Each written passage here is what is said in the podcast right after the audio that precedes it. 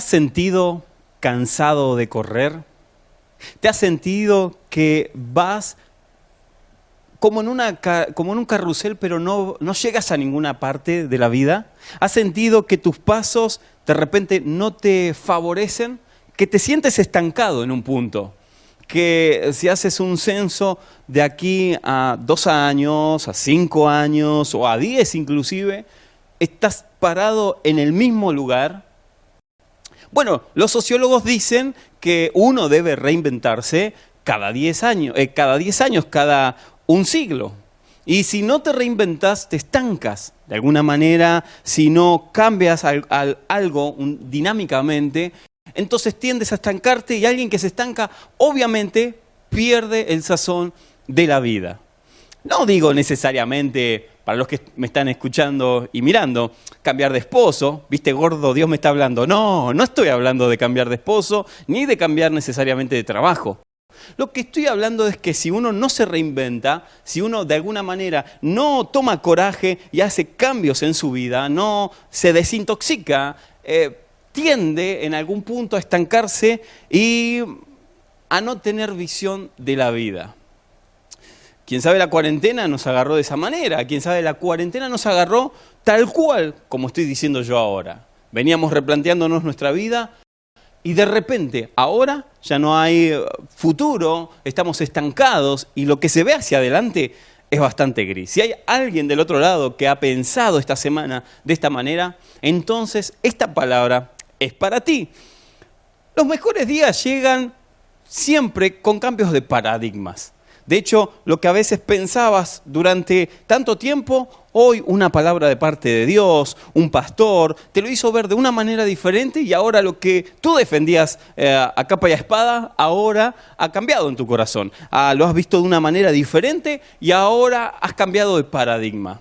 Sin dudas, esta pandemia nos cambió el paradigma, nos cambió eh, la forma circular de tener la vida presente. Lo que dábamos por asentado, ir a comprar o salir al shopping o ir a comer unas pizzas con algún amigo, ahora ha cambiado. Y en este cambio de paradigmas, nosotros debemos saber en qué posición estamos. De hecho, así se llama el sermón, guarda tu posición. Y la verdad que entre tantos pueblos, eh, aldeas, ciudades y países, siempre he tenido una admiración especial por eh, el estado de Japón. Ellos son muy pacientes. De hecho, no tienen tanto, tanta tierra como Argentina eh, en metros cuadrados, pero se han sabido reinventar siempre. Han tenido crisis y han podido sortearlas. Y por eso se dice que es una de las potencias mundiales, porque han tenido paciencia en los procesos. De hecho, no solamente saco enseñanzas de, este, de esta nación, sino que hay hasta un árbol que lleva su nombre y hasta el árbol te enseñaría, me enseñaría. Eh, el, bambú japonés, como nosotros lo conocemos, es un árbol eh, muy delicado no es para impacientes. Los latinos solemos ser impacientes, queremos todo ya. Somos la generación del fast food, del dame ya, eh, compro por teléfono y en tres segundos, si venís en dos segundos, hasta te doy un premio, te doy este, una propina. Si venís en un diez minutos, no te doy nada, porque ya se me enfrió la pizza, la empanada o lo que haya pedido. Somos esa generación los, los latinos, queremos todo inmediatamente. En cambio, el japonés es tranquilo, es pausado y sabe esperar. De hecho, si alguien toma una semilla del bambú japonés y lo, planta en una tierra, en un pedazo de maceta, bueno, no se puede, ¿no? Pero en, una, en un bosque o en una tierra, luego vas a ir a echarle agua y dirás, bueno, en, una semana, aunque sea una flor, un, un tallo, veré. Sin embargo, vas a la semana y no hay nada. Luego vas al mes y no encuentras nada. Y para tu mayor asombro vas a los seis meses, a la mitad del año, y tampoco ves nada. Entonces, quién sabe, el latino tiende a desanimarse y dice, no, de acá no salió nada, me vendieron una semilla infértil, así que lo das por, por, perdido. Sin embargo, el japonés sabe el proceso que tiene esta semilla. Y él va todos los días y la riega. Y tú dirás, ¿cuánto tiempo? ¿Un año? Un año, dos años, todos los días a echarle agua a ver que la tierra no se seque, tres años, tarda siete años en que salga el primer tallo del bambú japonés. Luego de los siete años, en tan solo seis meses, alcanza una altura de 30 metros. O sea, tardó siete años, pero luego en seis meses, en la mitad de un año, alcanza una altura de 30 metros. Es sorprendente lo que sucede con el bambú japonés. Ahora, los japoneses saben que durante todos esos siete y largos años, la semilla estuvo arraigándose, creciendo para abajo, afianzándose, porque va a subir tan alto que ella sabe que si no tiene buenas raíces, cualquier viento la tumbaría. Ah, siempre me sorprendió la paciencia de ellos. En la Biblia, en la palabra de Dios, también hay un caso similar de una persona que tuvo que esperar y cambiar de paradigma. De hecho, Dios lo puso entre la espada y la pared y luego de ser el sucesor de alguien, de un, hombre muy guerrero, muy cercano a Dios, él tuvo que hacer un cambio de paradigma y tuvo que de alguna manera esas raíces que había echado durante años hacerlas florecer. Josué creció en el monte Sinaí, a los pies del monte. Él había experimentado grandes, las grandes que Dios había hecho por mano de Moisés. Él había crecido a su sombra como un siervo fiel. Él sabía que si estaba en el momento indicado, a la hora correcta, él seguro que sería por lo menos un tocado de parte de Dios. Creo que no se imaginaba ser el sucesor, pero por lo menos estar cerca de Dios, estar ahí a la expectativa. Alguien puede ver esta pandemia y decir, uy, Dios se olvidó de nosotros. Sin embargo, en la mente de José no estaría pasando eso. En la mente de José habían otros cambios de paradigma, habría unas raíces echadas bien fuertes que no lo sucumbirían ante cualquier peligro. En cierta ocasión, Dios habla con él y quiero compartírtelo. Está en Josué, capítulo 5, verso 13. Dice, cierto día, cuando todavía estaban acampando cerca de Jericó, ya Moisés había partido de esta tierra, Josué vio delante de él, de pie, a un hombre con una espada en la mano. Josué se acercó y le preguntó, ¿eres nuestro o eres de los enemigos? Ni uno ni el otro, le respondió el hombre. Yo soy el príncipe del ejército de Dios. Y aquí me tienes. Josué y con gran reverencia estoy a sus órdenes. Haré cualquier cosa que me pida. El jefe del ejército de Dios le dijo, entonces Josué, quítate las sandalias porque estás pisando un lugar santo. Y Josué se descalzó. Al pueblo de Israel le tomó 40 años, no una década, oigan, 40 años reinventarse porque tuvieron miedo, porque Dios habló a Caleb y a José, a Josué cuando eran chicos y ellos fueron con ocho personas más a reconocer la tierra. Sin embargo, las otras ocho tuvieron miedo. Porque obviamente del otro lado del muro, en Jericó, habían eh, eteos, fereceos, suegreseos, bueno, la última todavía hoy existe, así que tengan cuidado, ¿no? Del otro lado.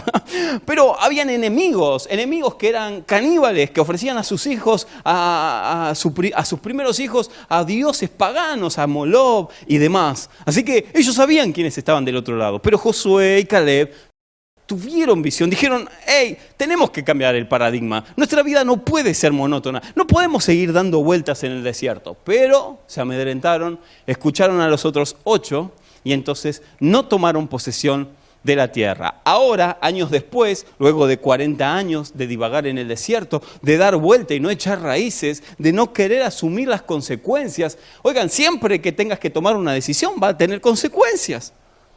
Y yo siempre digo lo mismo, ¿y cuál es el problema si fracasas? Si mejor es intentarlo y si te va bien. Y si lo haces y Dios te usa y lo logras, Ay, no, pero si no era de Dios, de, parte de Dios, y si no era la recontra, ultra, archi, mega voluntad de Dios, ¿y te vas a quedar sinceramente sentado en tu sillón? No digo ahora, en la pandemia, digo en estos años que nos transcurrieron. ¿Seguro te vas a quedar en tu sillón, no habiéndolo arriesgado? ¿Podrías estar 40 años mirando las mismas cosas? ¿Podrías estar 40 años mirando las mismas lagartijas? Las mismas rocas, el mismo polvo. Bueno, del otro lado debe haber alguien que dice, sí, hace como 40 años que estoy con esta lagartija que... No, no hablo de eso específicamente. Hablo de que en algún momento tenemos que ponernos en pie y decidir qué vamos a hacer. No solamente en esta pandemia, sino a lo largo de toda tu vida. Porque Dios siempre te pondrá entre la espada y la pared. Dios siempre te impulsará más. Pero ese más siempre nos trae miedo. Cuando hay un cambio de paradigma, lo primero que sucede es el temor en nuestros corazones. Y es normal. Alguna vez escuché a predicadores decir, a pastores decir, no, lo que pasa es que si es de Dios, entonces no trae miedo, te da paz. Oigan, no es así. No me digan que José está, eh, Josué está totalmente lleno de paz mientras el ángel se le aparece. Porque él dice que se asustó, se fue para atrás y dijo, ¡hey! Porque el ángel vino con una espada desenvainada como para, para luchar. Es como en nuestro tiempo que salga con un revólver y te apunte. Hola, estoy aquí. O ¿quién eres? ¿Un ladrón o eres un policía? ¿Vienes, estás con nosotros o estás en contra de nosotros?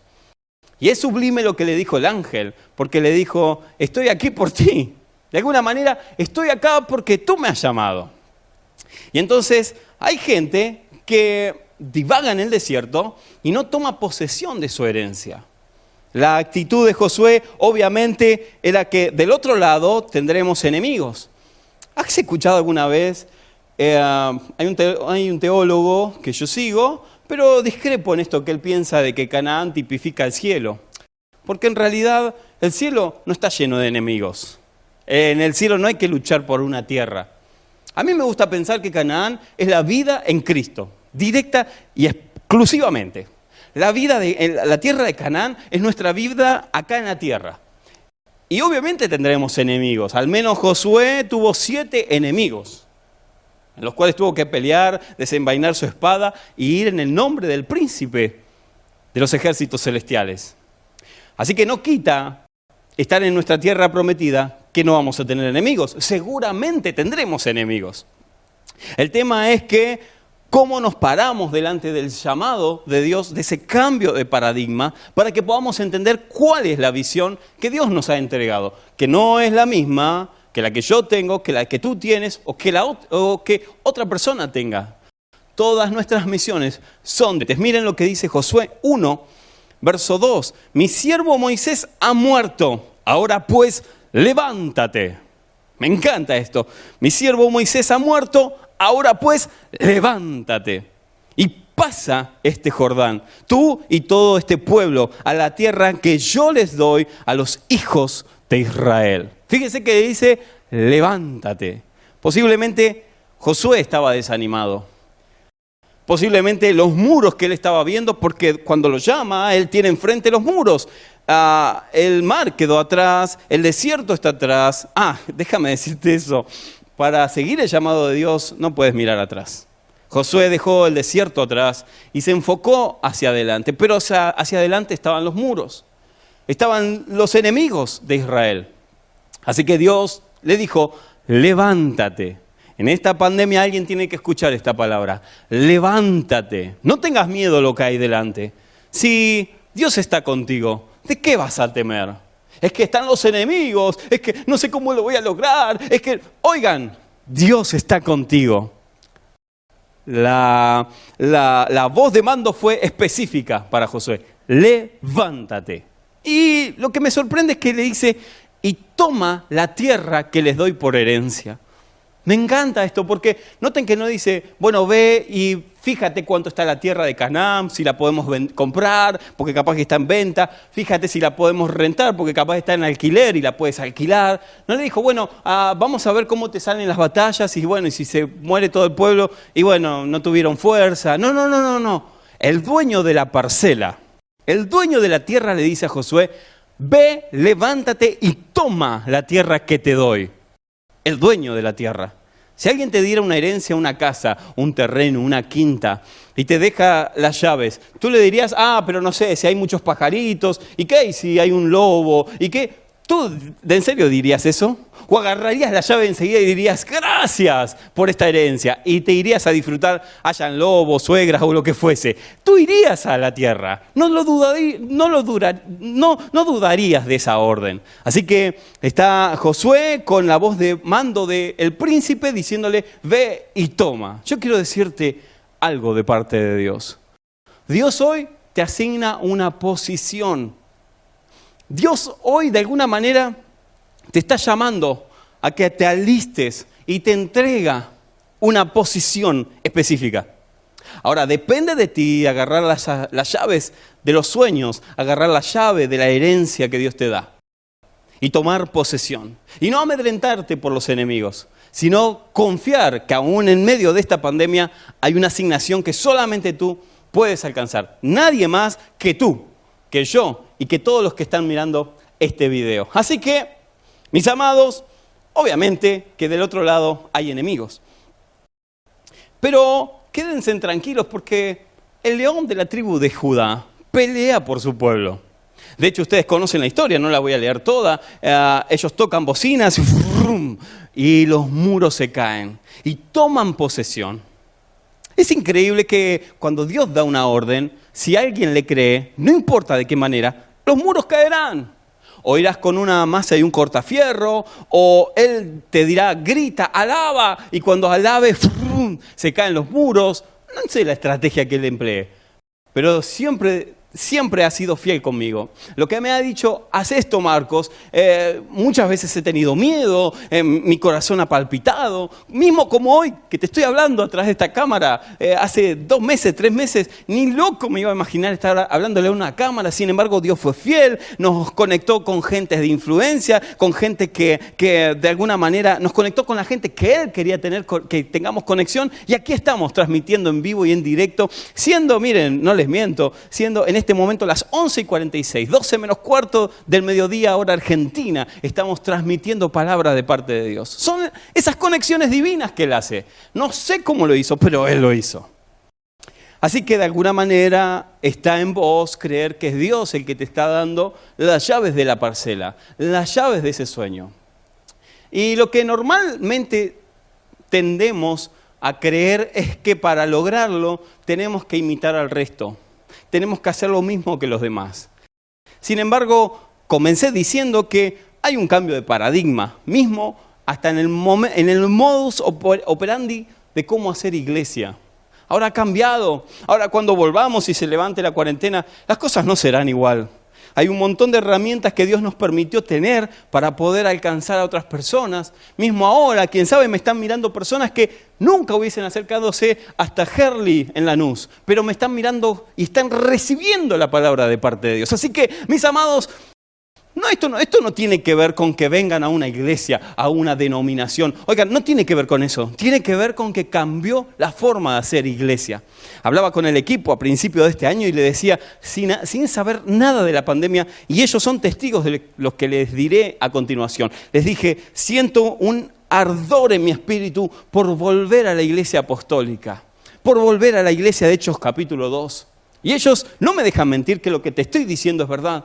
Eso fue en febrero.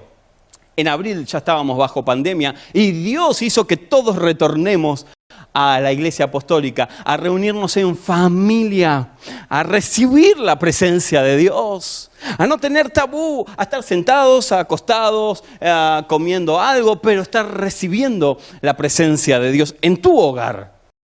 Que no hay nada más fresco que tener la presencia de Dios en tu hogar. ¿Y por qué digo esto? Porque obviamente que cuando vos quieras emprender algo, como dice John Maxwell, el tan este, querido conferencista, cuando tú quieras emprender algo, te dirán que no puedes hacerlo. Lo primero que te van a decir, no estás capacitado para hacer esto. Hmm, aleluya. Te dirán así. Luego, cuando vean que sos obstinado, obstinada, y vas para adelante, te dirán, ¿cómo tienes que hacerlo? Hmm, pórtate así, ponte el saco, sácate el pelo largo, no te tiñas, usa falda larga. Te dirán cómo tienes que hacerlo. Y luego cuando vean que lo lograste te dirán, siempre he creído en ti, yo siempre confié en ti, desgraciado, no creías nada, pero como Dios te usó, entonces ven los resultados, los frutos y ahora sí te alaban. Ahora, mis amados, de esos hay un montón. No puedes amedrentarte por los eteos, por los, por los guerreros del otro lado que son caníbales, porque Dios está contigo. Dios pelea tus batallas. No eres tú solo. Entonces, Efesios capítulo 4, verso 7 dice que cada uno de nosotros se nos ha asignado un don. De alguna manera se nos ha regalado una habilidad que va a ser para bendición de alguien más. El tema es que lo entiendas. El tema es que lo creas. Porque si tú no crees que has sido bendecido de parte de Dios con una asignación específica, con una parcela que otro no puede recibir. Miren, Moisés cuando deja, eh, está por dejar esta tierra le dice a Josué que tenía que ser valiente, porque él había estado en esos zapatos. Y Moisés, si algo lo destacó es que aunque él era tartamudo, eh, aunque tenía un montón de pormenores, él siempre le creyó a Dios. De alguna manera la escuela del desierto en Moisés hizo que no dudara más una sola palabra que Dios le diga. Entonces Josué estaba parado frente a los muros de Jericó con las frases de Moisés sobre sus lomos, con lo que estaban esperando, y algo recordó, que la herencia de Canaán era para todo el pueblo de Israel. Pero, pero el territorio sería dividido por las doce tribus. Y eso me encanta porque, oigan, la herencia de Dios, nuestro Padre Celestial, es para todos. Pero no todos podemos ir a tomar un solo terreno. Tú tienes asignado un terreno, yo tengo asignado otro terreno y cada uno de los que nos están mirando en diferentes partes del mundo tienen asignado otro terreno. Entonces no podemos imitar las condiciones en otro país o en otra provincia cuando nosotros estamos aquí, en Buenos Aires. Por eso digo siempre, no tratemos de imitar, que tengas un modelo, Pablo dijo, sean imitadores de mí como yo lo soy de Cristo. Es hermoso. Pero, ¿vieron cuando alguien no es transparente? ¿Vieron cuando alguien imposta la voz, aleluya? Vamos a orar todos juntos. ¿No te ha caído mal? Que una persona habla normal y de repente toma un micrófono y dice, aleluya, vamos a levantar las manos. No es una crítica, digo, es una crítica constructiva si se quiere. Pero a mí me encanta la simpleza cuando puedo ver a un predicador en cámara y cuando puedo verlo fuera de cámara y es la misma persona. Cuando conozco a un líder en intimidad y me dice, esto soy, y, y no se me cae una imagen, sino que digo, claro que sí, me identifico porque es así. Me he metido en muchos problemas por ser transparente. De hecho, eh, en algún momento, hace dos años, eh, fui a predicar a una iglesia, luego que terminé, eh, termina el servicio, la pastora se acercó y me dio una palabra profética que aún guardo y atesoro en lo más profundo de mi corazón. Y me dijo de parte de Dios, a ti te digo, te llevo para abrir los ojos a las iglesias. Y hoy en día siento ese peso, esa asignación, esa parcela de humildemente con las experiencias que he tenido y con lo que puedo investigar en la palabra, tratar de algún modo de abrir los ojos eh, a mis amigos, a mis hermanos que están del otro lado. Por eso digo, sea auténtico, sea auténtico. Y si te equivocas, sea auténtico igual. Di, me equivoqué. Porque Dios no te va a echar. Dios no te va a desheredar. Dios te dio una parcela y eso no cambia. Miren, del otro lado estoy seguro que hay damas, hay mamis y también hay papis. Pero escúchenme, a los papis esto le dará un poco más de asco. Eh, un bebé o tu hijo cuando era bebé y si, lo tienes y es bebé, ¿cuántas veces puede hacer caca durante el día? ¿Dos, tres? Y tú cambias el, pañal, le pones óleo, eh, lo limpias bien, tiras el pañal y sigues con tu bebé. Digo porque los hombres somos más asquerosos, ¿no? Como, ay, se hizo demasiado, decís, ¿no? Ay, me da asco. Entonces, las mujeres, ah, dame, dame enseguida. Y meten la mano y le sacan, ¿no? Un postre grande, ah, y lo tiran igual. Nosotros somos más asquerosos en ese, en ese sentido. Pero si estuviera un poco delicado de vientre, tu hijo, tu baby, y tuviera, y hiciera durante el día 14 veces, 14 veces que le tienes que limpiar y botar el pañal y todo, lo que ustedes ya saben, y poner óleo. Eh, ¿Dirías esto? Bueno, no, no, me parece que es más barato botar el bebé, tirar el bebé en el, cesto, que tirar los pañales, porque están carísimos los pañales. De hecho, sea de paso, acá en Argentina están carísimos. Digo, ¿tirarías a tu bebé en función de que no gastar tanta plata o de que se hizo demasiada caca? Perdón por los datos, sé que del otro lado puede haber alguien impresionable, pero es la realidad. Claro que no, no lo tirarías bajo ninguna circunstancia, porque es tu hijo. que nos hace pensar a los cristianos que si hacemos muchas veces caca, y entiendo que entiendes lo que te estoy diciendo, Dios desde el cielo nos tirará, nos botará el cesto, porque ya la embarramos mucho la cancha. Ya 14 veces se te fue la mano, Marco. No, porque Él es nuestro Padre. Y si hay un arrepentimiento de nuestro lado, de nuestro corazón, entonces Él te limpia, así sean 14 veces, porque le perteneces. Alguien del otro lado tiene que escuchar esto. Tú le perteneces a Dios, así hayas ensuciado tu pañal 14 veces. Dios te ama y te ha dado una parcela. Debes mantener tu posición. Entonces, lo primero que quiero que veamos es que Josué alza los ojos, él le dice, levántate, levanta la mirada. Si miras al muro, obviamente tendrás miedo y no avanzarás un solo paso en esta semana.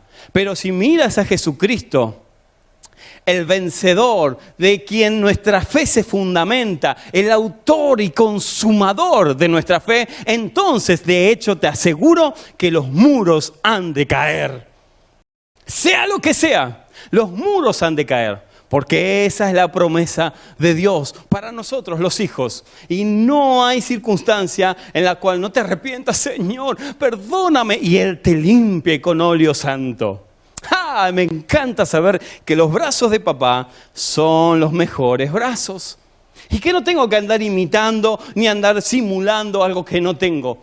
Que puedo ser transparente. ¿Vieron que las damas cuando tienen que ir a un casamiento o a un cumpleaños de 15 o a una fiesta, cualquiera sea, eh, se arreglan todas? Pero pues sucede algo medio raro, porque se ponen unos, unos zapatos, unos tacos aguja, más o menos de esta distancia, más o menos. Que ni los, eh, ni los payasos de circo andan con ancos tan grandes. Pero ellas caminan delicadamente, se pasean, ¿no? Y uno dice, ¿cómo hace? Algunas hasta corren en taco de aguja. y yo digo, nosotros los varones nos torcemos el pie, nos rompemos media rodilla, ¿no? Eh, una sola vez en un solo intento. Pero ellas tienen una habilidad, no solamente eso, sino que si se sienten de alguna manera, hmm, estoy un cachito fuera de forma. Agarran, le piden al esposo, gordo, alcanzame la faja, alcanzame la faja, te digo. Y entonces le llevamos la faja, eh, le llevas la faja y entonces tenés que hacer presión con el, con, el, con el pie para que entre adentro de la faja y ella está respirando profundo y cuando dice, ahora, le apretas la faja. Y ella ya está preparada para ponerse su traje. Entra al salón y todos le dicen, ah, estás más delgada. Mm, no sé por qué, no, porque ya no tienen voz, porque no pueden respirar, porque está todo apretado. Ahora, díganme en serio, después se ponen un reboque. Ahora, no es una crítica, digo, pero ellas se quieren ver bien. Se ponen un reboque que viene el reboque adelante, ellas vienen por atrás, hola, hola, ¿no? Y no pueden ni reírse, y ni que hablar de los peinados. Porque se ponen esos peinados que parecen radiador, ¿no? Se chupan todos los, bichos, las, las mosquitas, todo, están ahí arriba, ¿eh? Quédense tranquilos, están todos ahí arriba. Pero digo, ¿te sientes transparente, dama, que me miras? O a los hombres, porque esto no es una crítica para las mujeres. Nos ponemos unos cintos que hacemos presión, ¿no? Un poquito como el, el mapa mundi, ¿no? Hace ¡pra! y cae para el otro lado. Digo, ¿somos sinceros en ese momento? ¿Somos transparentes? No, porque quién sabe te quede bien la ropa, pero no eres, no es lo que hay dentro lo verdadero. Sin embargo, hay un momento donde sí eres transparente. Y esto me encanta es cuando puedes llegar a tu casa, sacarte el cinto, hacen pim, pim, pim, pim, todos los botones de la camisa. Cuando la mujer se puede sacar la faja y sale todo para afuera. ¿no? Porque, y ojo, no es gordura, es inundación, porque somos el 80% de agua, así que estás inundada, no estás gorda. Sacate eso de la cabeza. Cuando puedes sacarte los zapatos y los dedos están relajados, en ese momento sos transparente, sos tal cual sos. Tenés lo que tengas que tener y no tenés lo que no tengas que aparentar. En ese momento somos como somos. A mí me encanta porque le dice, sácate las sandalias. Josué reconoce esa frase. Esa frase se la habrá contado miles de veces Moisés en la trayectoria de la vida. Y le habrá dicho, cuando Dios me llamó en una zarza, me dijo, quítate el calzado. Y ahora el príncipe de los ejércitos, o sea, Jesucristo, se aparece delante de Josué y le dice, quítate los zapatos o las sandalias, porque el lugar en donde estás es lugar santo. He escuchado muchísimas predicaciones acerca de esto. He escuchado que te tienes que mantener en santidad porque si no Dios te castigará o porque si no no te podrá usar o tantas cosas he escuchado. Sin embargo, he aprendido esto, lo digo humildemente, si lo quieres recibir, lo puedes recibir. Pero es mi interpretación personal. Veo la actitud de, Dios pidiéndole a, a Moisés, a Josué, que se quiten las sandalias, porque es el lugar donde vos te sentís transparente. Es el lugar donde no tenés que ocultar lo que sos. ¿Dónde te sacas los zapatos? ¿En el trabajo? ¿En, en el shopping? ¿Te quitas los zapatos cuando vas a pedir una pizza? Hola, y te sacas los zapatos, dame una pizza. No, ahí estás calzado. Pero ¿dónde te quitas los zapatos? Cuando llegas a tu casa, al lugar de confort, a donde no te vas a sentir juzgado. Te pones en pata y entonces caminas por toda la casa. Y hay, gente que le encanta caminar mismo en invierno. Ahora mismo están en patas en sus casas. Ahora los estoy viendo por el Espíritu. Están en patas caminando de un lado al otro, yendo al baño, porque se sienten cómodos, porque no tienen que aparentar nada. Entonces, me encanta la santidad de Dios, porque ahí soy como soy. Ahí puedo mostrar mis fracasos más grandes y no voy a sentir que me estén juzgando. Sí que el Espíritu Santo me redarguya a cambiar, a no tener más hábitos eh, malos que me afecten a mi relación con Él, pero es donde quiero estar, es donde me siento cómodo. Entonces, he cambiado mi forma de ver la santidad de Dios a ver el mejor lugar para estar, aún aunque cometa errores. Y eso cambia mi visión de Dios encuentro en su santidad cuando Él me dice, vamos Marcos, quítate las sandalias. A mí no me vengas con que, y voy a hacer esto. No, no, no, no, no. Quítate las sandalias. Quiero que charlemos. Quiero que tengamos un momento ah, personal, de intimidad. Quiero tener comunión contigo. No me vengas con tus logros o con tus fracasos. Quítate las sandalias, porque ahora estás en tu casa. Alguien tiene que escuchar eso.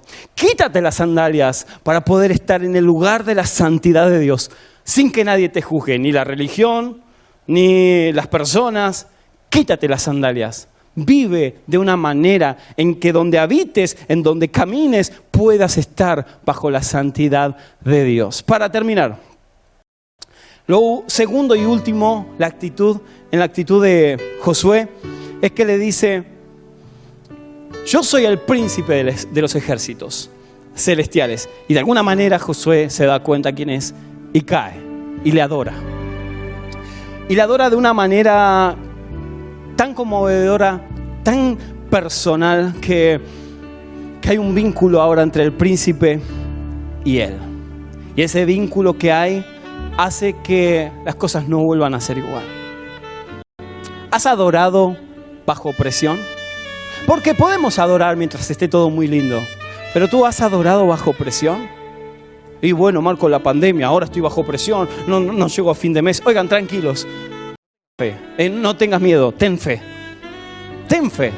Porque Dios no va a dejar a ninguno de sus hijos desamparados. Posiblemente no comas los manjares que estabas acostumbrado antes de entrar en la pandemia. Quién sabe, tengamos que correr más, tengamos que comer más arroz con queso o, o fideos servidos, pero nunca ha de faltar el plato sobre tu mesa. Ahora, ¿has adorado bajo presión? Porque es muy fácil adorar cuando está todo bien. Pero los verdaderos adoradores que adoran en espíritu y en verdad son los que saben adorar como Josué bajo presión. Y tú puedes decir, bueno, pero yo hoy vivo bajo presión porque tengo miedo. Ay, hermano, la pandemia, hermano, la pandemia. Y me va a agarrar la pandemia y me va a agarrar el COVID. Hay cristianos que los escucho así. Y quédate tranquilo porque te va a agarrar la pandemia. porque vas a terminar enfermándote con el COVID. Porque la palabra dice lo que teme te sobrevendrá. Entonces, tu fe te va a llevar a enfermarte. Ah, ¿Cómo es eso? Claro, porque si declaras con tu boca que te vas a enfermar, te vas a terminar enfermando. Me van a robar, me van a robar. Yo sé que voy a salir y me van a robar. ¿Qué pasa? Un nene de 5 años pasó y te robó. Porque tuviste fe para lo malo. Ahora te propongo un nuevo camino. Vamos a tener fe para lo bueno.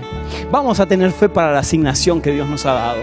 Y aunque digas, ay, pero es que tengo miedo por la pandemia, oigan, créanme que no, nosotros todavía no hemos experimentado orar bajo presión. Si no, escuchen la historia con la que quiero terminar. que es una historia fabulosa, verídicamente comprobable, lo que te voy a decir. El inventor de esta canción que está sonando ahora, la persona quien la inventó, estaba en una aldea, adoraban a sus dioses y de repente el amor de Jesús llegó a él. Sentó a toda su familia y todos se convirtieron a Jesucristo. Al cabo de dos semanas el jefe de la tribu se enteró y obviamente fue con una tropa de personas a apedrear la casa y tratar de matarlos, a no ser que revoquen su decisión. Así que golpean la puerta, los sacan de adentro, sacan a sus hijos, a sus dos hijos, y también sacan a la esposa. Los llevan hasta la plaza principal, los atan a los cuatro, a los dos hijos por un lado, la esposa por otro y a él por el otro. Y arman una hoguera.